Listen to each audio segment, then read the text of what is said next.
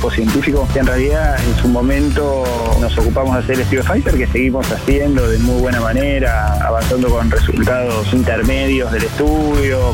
Crónica Anunciada. Es una vacuna excelente, pero como científicos lo que nos gusta es participar de esto, trabajar de esto que nos encanta y, y haber logrado tener acá en la Argentina una vacuna aprobada que fue marcó un hito en la pandemia. Lunes a viernes, de 9 a 12. Y todo lo que saque de ese marco la discusión a mí. Me, me genera incomodidad y molestia. Hacer de eso un conflicto político me parece que ya es lo- no corresponde.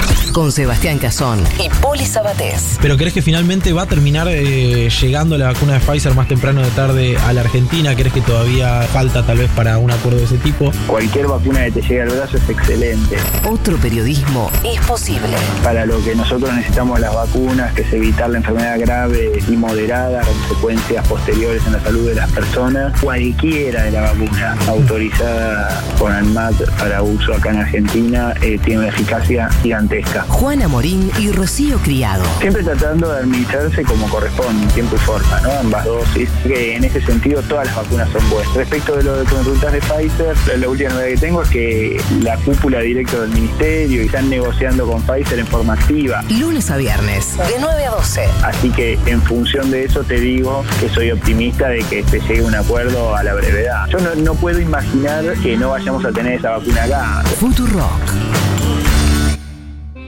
Futurock. Libre. Libre. Gracias a ustedes. No esclava. Futurock. Mate, medialunas y la foto sonando de fondo. Ahora dicen, madruga para que nadie te madrugue.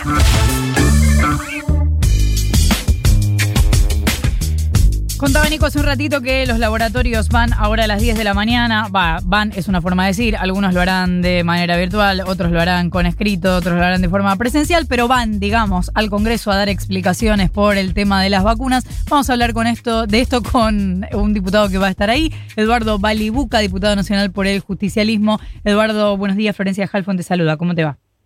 ¿Qué tal? Buen día, Florencia. Un gusto poder hablar con vos. Igualmente, gracias por atendernos. Eh, ¿Qué se espera de la reunión de hoy? ¿Qué, qué respuestas esperamos?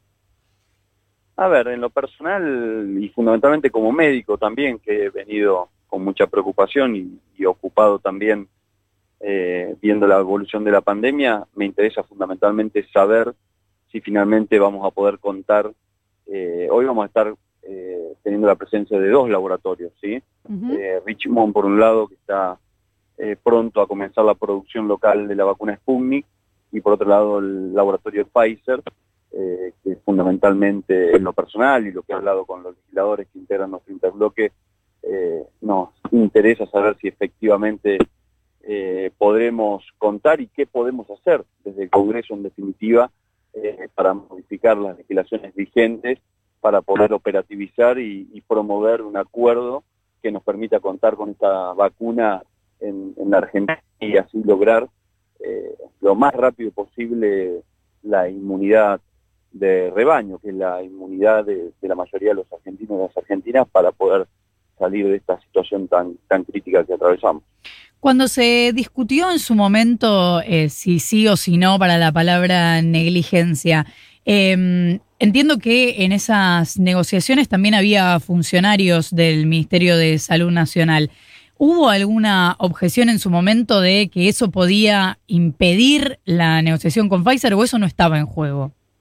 Entiendo que no, yo no, en lo personal no, no estuve, soy parte de, de la comisión de salud del Congreso, pero no soy parte de, de- del Ministerio de Salud, con lo cual no, no, no sé cómo fue el proceso de negociación. Lo que creo sí es que tenemos que tener una mirada superadora y ver cómo podemos resolver esta situación, porque además hay un tema, Florencia, muy importante que hasta el momento no, no se habla y, y en lo personal creo que es eh, sumamente importante que tiene que ver con la inmunidad de los niños. Eh, la pandemia eh, fue corriendo su impacto en la medida que se fue logrando la inmunidad de las personas mayores. Hace algunos meses no se nos ocurría hablar de pacientes eh, internados de 40 años, de 45 años, incluso en muchos casos con grados de gravedad que, asombran, incluso con muchos fallecimientos también.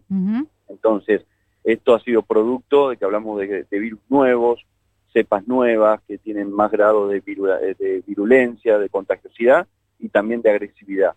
Entonces, en la medida que segmentos etarios van quedando libres de inmunidad, el virus empieza a moverse por esos segmentos etarios, entonces creo que es muy importante eh, tener en claro cuáles son los laboratorios que hoy están produciendo la vacuna para los niños, para que Argentina también esté a la altura de la circunstancia cuando sea necesario, que ya es el momento de comenzar con esas negociaciones. Eduardo, y esta es otra de las preguntas que me interesa hacer hoy.